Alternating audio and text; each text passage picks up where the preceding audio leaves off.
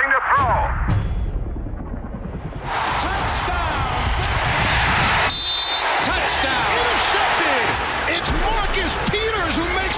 Máximo avance.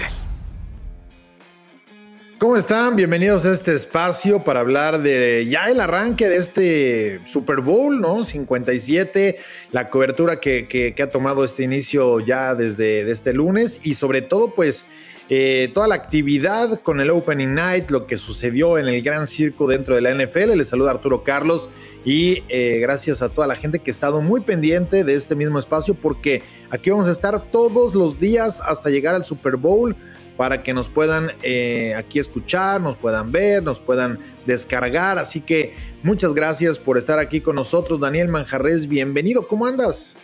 ¿Qué tal, mi querido Arturo? Pues bien, contento porque ya llevamos un día más de la semana del Super Bowl, ya día martes. Y bueno, todo lo que se está viviendo y todo lo que se vivió previo al Pro Bowl, cuéntanos qué, qué, qué fue este nuevo concepto de los Pro Bowl Games, porque fue una auténtica fiesta lo que, lo que nos dieron a conocer la NFL pero todo el equipo de Máximo Avance y por supuesto todos estuvieron allá, así que platícanos cómo fue el previo para lo que será esta semana el Super Bowl.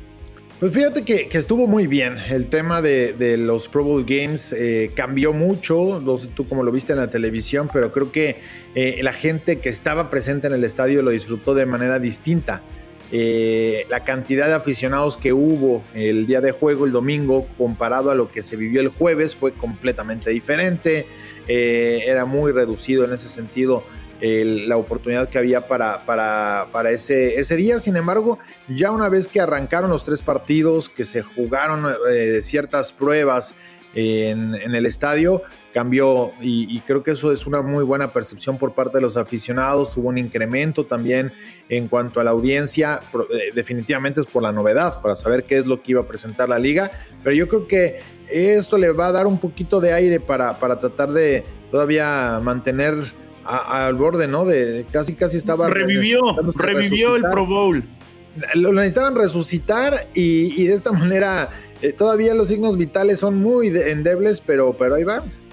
Oye, y bueno, eh, la presencia de, de Diana Flores, que en México, en nuestro país ha sido todo un suceso, el que nuestra jugadora mexicana haya estado ahí. Y, y- y ¿sabes qué? Que o por supuesto en la transmisión, pues todo el tiempo se veía una Diana Flores feliz, sonriendo, interactuando y que tú estuvieras viendo a Diana Flores, lo dijo una niña en una entrevista eh, con John Sutcliffe. Si ella lo logró, ¿por qué yo no voy a poder hacerlo? Y es una inspiración Diana Flores. Sí, fíjate que platiqué con ella en el vestidor eh, y está padre porque tenía su propio vestidor, ¿no? Había un vestidor de mujeres, un femenil, eh, en el mismo vestidor del equipo, ¿no? Eh, y, yo creo que eh, independientemente de, de- de poder platicar con ella en ese espacio que es donde entrevistas a los jugadores, posterior a los, partidos, ahí estaba todo el mundo y, parte del equipo del, contenido que estamos seguramente entregando, es esa oportunidad de, estar charlando ¿no? con, con ella, de, de tener su sensación de cómo fue ya la experiencia competitiva de los jugadores, por supuesto de, de, de, de Peyton Manning, ¿no? que está acabó molesto porque perdieron el partido, perdieron los juegos. molesto. Pero, pero creo que eh, eh, en, ese, en ese sentido se da cuenta dónde está situada. O sea, está en la parte más alta. Ninguna persona mexicana en, la historia, me atrevo a pensarlo, había tenido un puesto jerárquico dentro de un equipo de NFL, como es ser un coordinador ofensivo. Aunque sea, y, y yo, yo entiendo, ¿no? Mucha gente va a decir, oye, pero no está todos los días, etcétera, ¿no? Sabemos que es mucho más de reconocimiento tanto para ella como la quarterback de Estados Unidos por lo que hicieron en los World Games, por lo que han hecho en su carrera dentro del flag football, pero ahí estaban. Y los jugadores le pedían su teléfono de, oye, mucho gusto conocerte, eh, la camaradería, ¿no? O sea, ella ganó a varios amigos que son ahora estrellas de la NFL. Ahora tiene amigos de jugadores de la NFL. Y, y a su vez también, o sea, los jugadores ganaron una amiga, ¿no? Que es una estrella en el flag football. O sea, e- ese es el mundo de, de- de- de- de- de esa élite y que además creo que eh, ya para, para redondear esta, esta idea, ese es, eso es parte del, concepto. involucrarlos, darles la exposición a los jugadores de flag football, de, hacerles saber primero que pueden ser igual que estos jugadores y, la otra es ese reconocimiento por parte de la liga y, tienen que impulsarlos. O sea, por eso es ella la embajadora dentro del flag football con la IFAF, que también estuvo muy presente, pero, pero ese es, el, meollo del asunto, estar ahí y darles, eh, catapultarlos porque ellos van a ser los, los, representantes hacia unos Juegos Olímpicos. Sí, que eso es lo, importante y creo que esa fue la mayor ganancia de, de, esta nueva edición de los Pro Bowl Games. Y bueno, terminan los Pro Bowl Games y se da lo que todo el mundo esperaba, ¿no? El Opening Night ya para darle, eh, cortar el listón de lo que será la semana del Super Bowl 57. Ayer estuvieron ahí todo el equipo de, de Radio Centro Deportes, de Máximo Avance, de ABC también por allá. Y ahí sí, pues ahí sí, platícanos a detalle, mi querido Arturo, cómo se vivió el Opening Night, qué, qué nuevo hay, cómo se siente el ambiente, todo. Fíjate que estuvo relajado, tengo que, ser muy honesto, estuvo relajado. Eh, el año pasado ya se recuperó mucho de esta interacción eh, con, lo que fue la fiesta ¿no? del Super Bowl, pero todavía no habíamos tenido este Opening Night. Los equipos llegaron más tarde, eh, tuvo sus ciertos cambios. ¿Por qué? Porque además los mismos Rams ni siquiera estaban, ya estaban en la ciudad. Entonces, eh, de, alguna manera em, había cambiado por la pandemia y hoy recuperas este, este Opening Night, ¿no? Con la fiesta, que los jugadores estén presentes.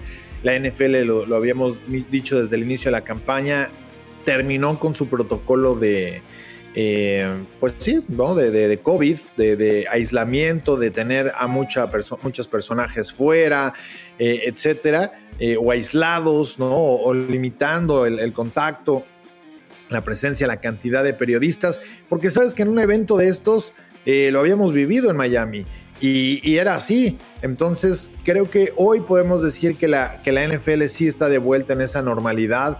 Eh, todavía en el Pro Bowl eh, no hay, y yo creo que obedece más al tema de la cantidad de entrenamientos que antes había, pero creo que el ya poderte acercar a los jugadores de la misma manera como, como había sido en antaño, de poder platicar y demás, eso es algo muy rescatable porque en el oficio periodístico te ayuda demasiado, ¿no? Estás con ellos, ya no tienes que conectarte a una conferencia de prensa a través de Zoom, que todavía el año pasado sucedió.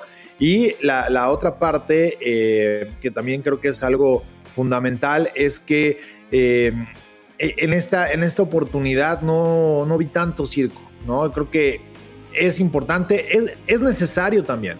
Que ya, ya también estamos al circo. O sea, queremos, queremos la nota, queremos, y, queremos que, haya la burla de algo, y, se, y se fue eh, eh, consiguiendo ciertas cosas. ¿eh? Siempre los, los hispanos o los mexicanos principalmente damos pie a esto.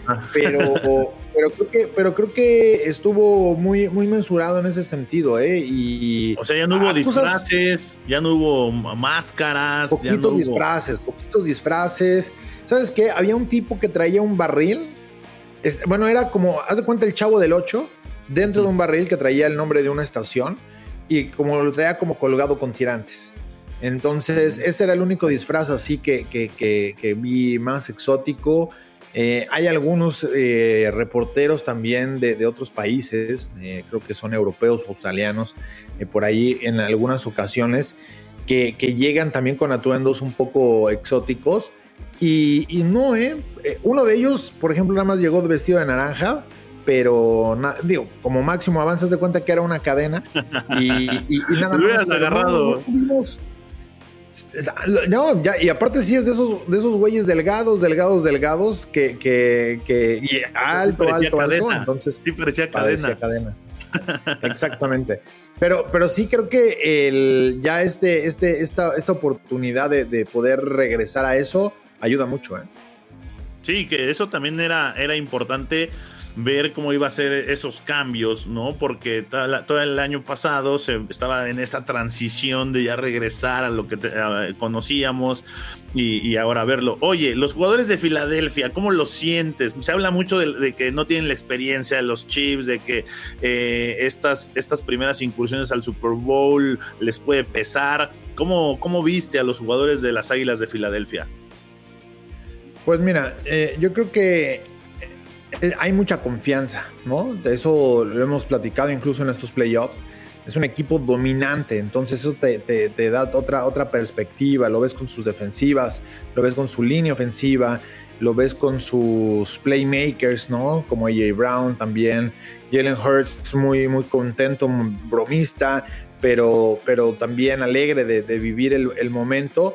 Y, por supuesto el estilo de Nick Sirianni, ¿no? Creo que ese también te refleja parte de ese, de ese, de ese característico que él tiene y que le contagia al equipo. Entonces, yo los veo, los, vi bien y, sabes que también me, me gustó esa, esa, esa oportunidad como de tener a, los linieros ofensivos siendo protagonistas, creo que es algo que pocas veces podemos ver, porque con Kelsey, que independientemente que también va a estar jugando contra su hermano, y, el caso de Lane Johnson, son dos grandes veteranos dentro de la liga, de lo mejor que hay, son All Pros, y, y eso le da un buen mensaje al resto, ¿no? De las posiciones, como decir, sí sabemos que siempre quieren ver al coreback, por ejemplo, me tocó eh, en esa parte de los, de, los Eagles, algunos jugadores que podrías esperar más reflectores y que, y que no estuvieron presentes, ¿eh? O sea, no, no, había tanta prensa con ellos. Oye, y del lado de los Chiefs, sí, aparecieron los que todo el mundo quiere ver, Travis Kelce, Patrick Mahomes, Andy Reid. Sí Mira, el, número uno era Patrick Mahomes. Obviamente siempre el coach también va a tener demasiada atención.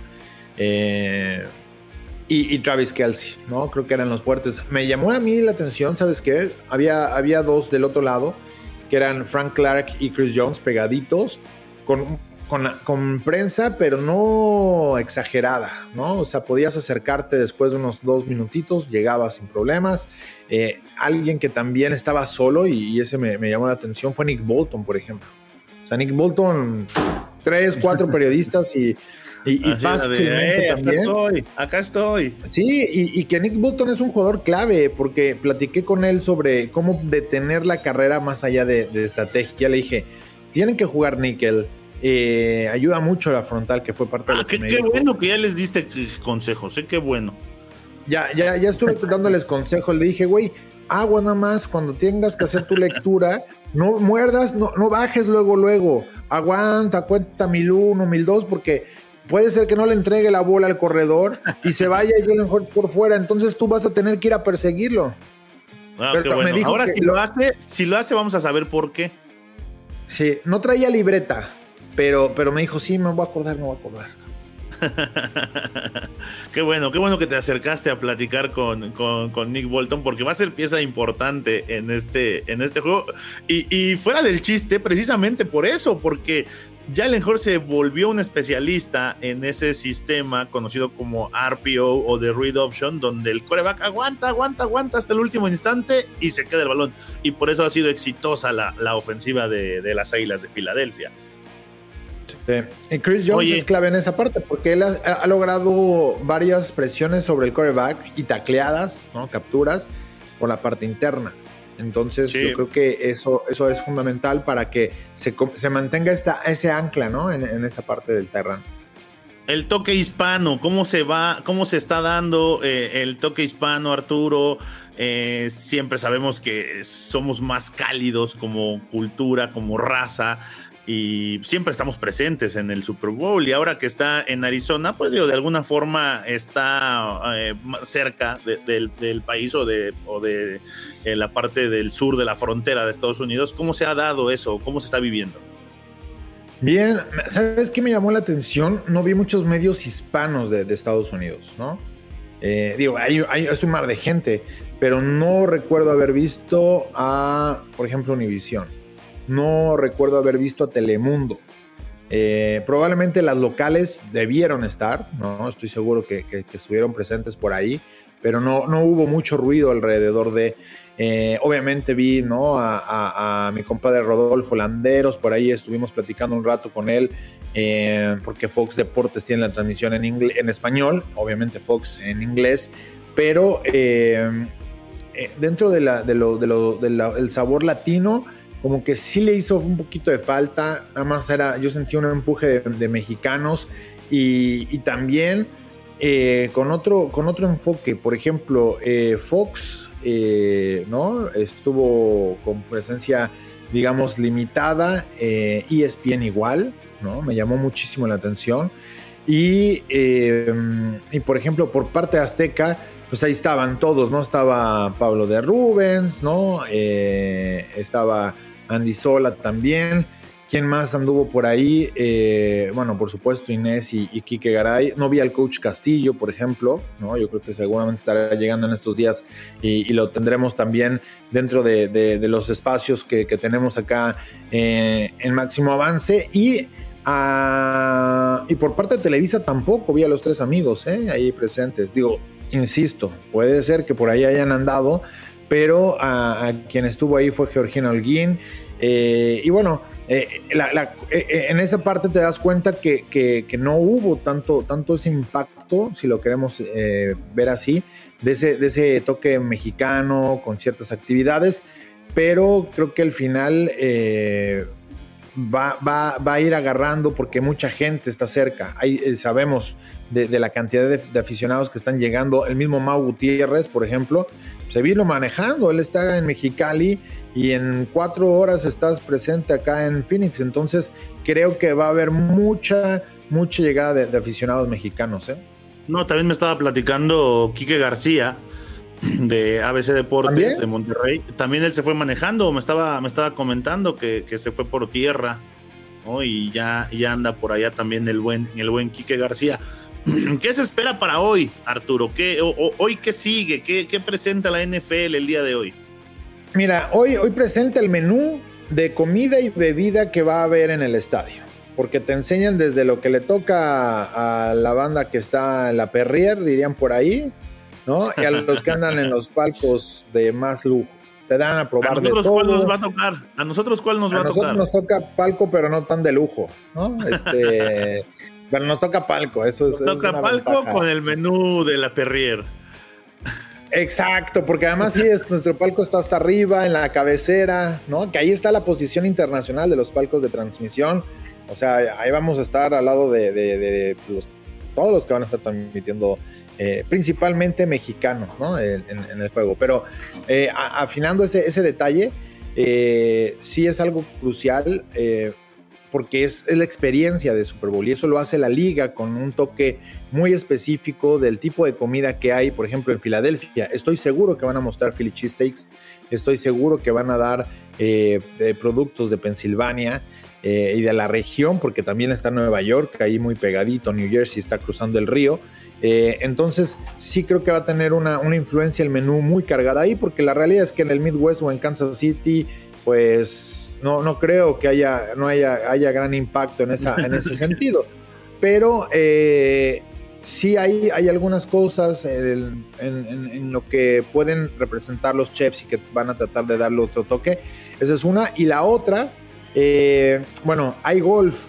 Ya aquí anda Rick Sosa, ¿no? Que, está acá con nosotros. Va al Pro Am.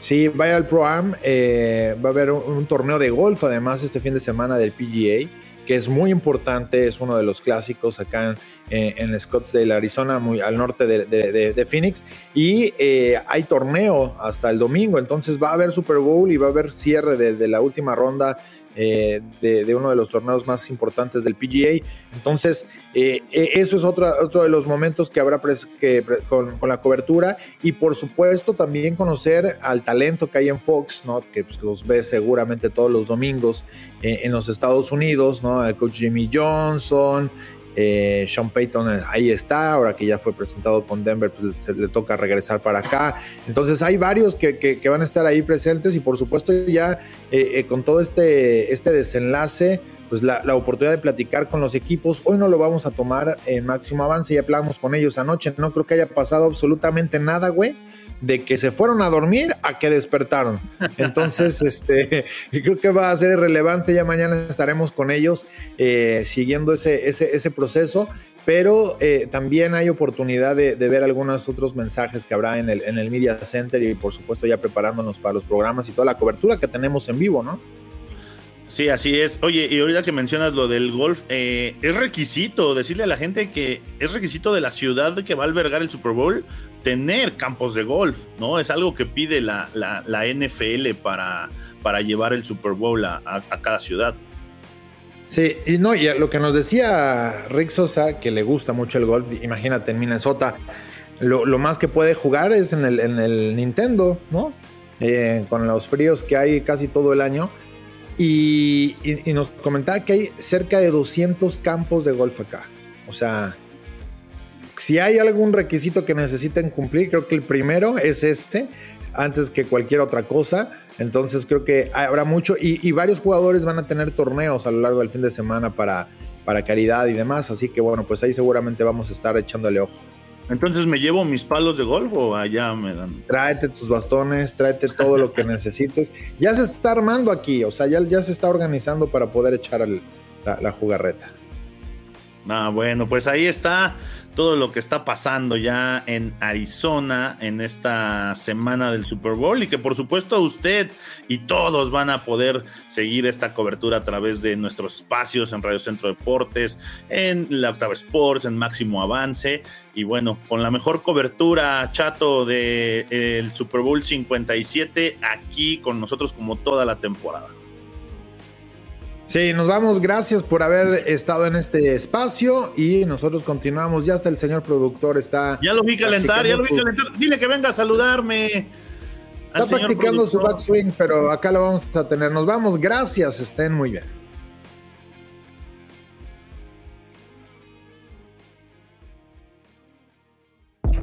Audio Centro.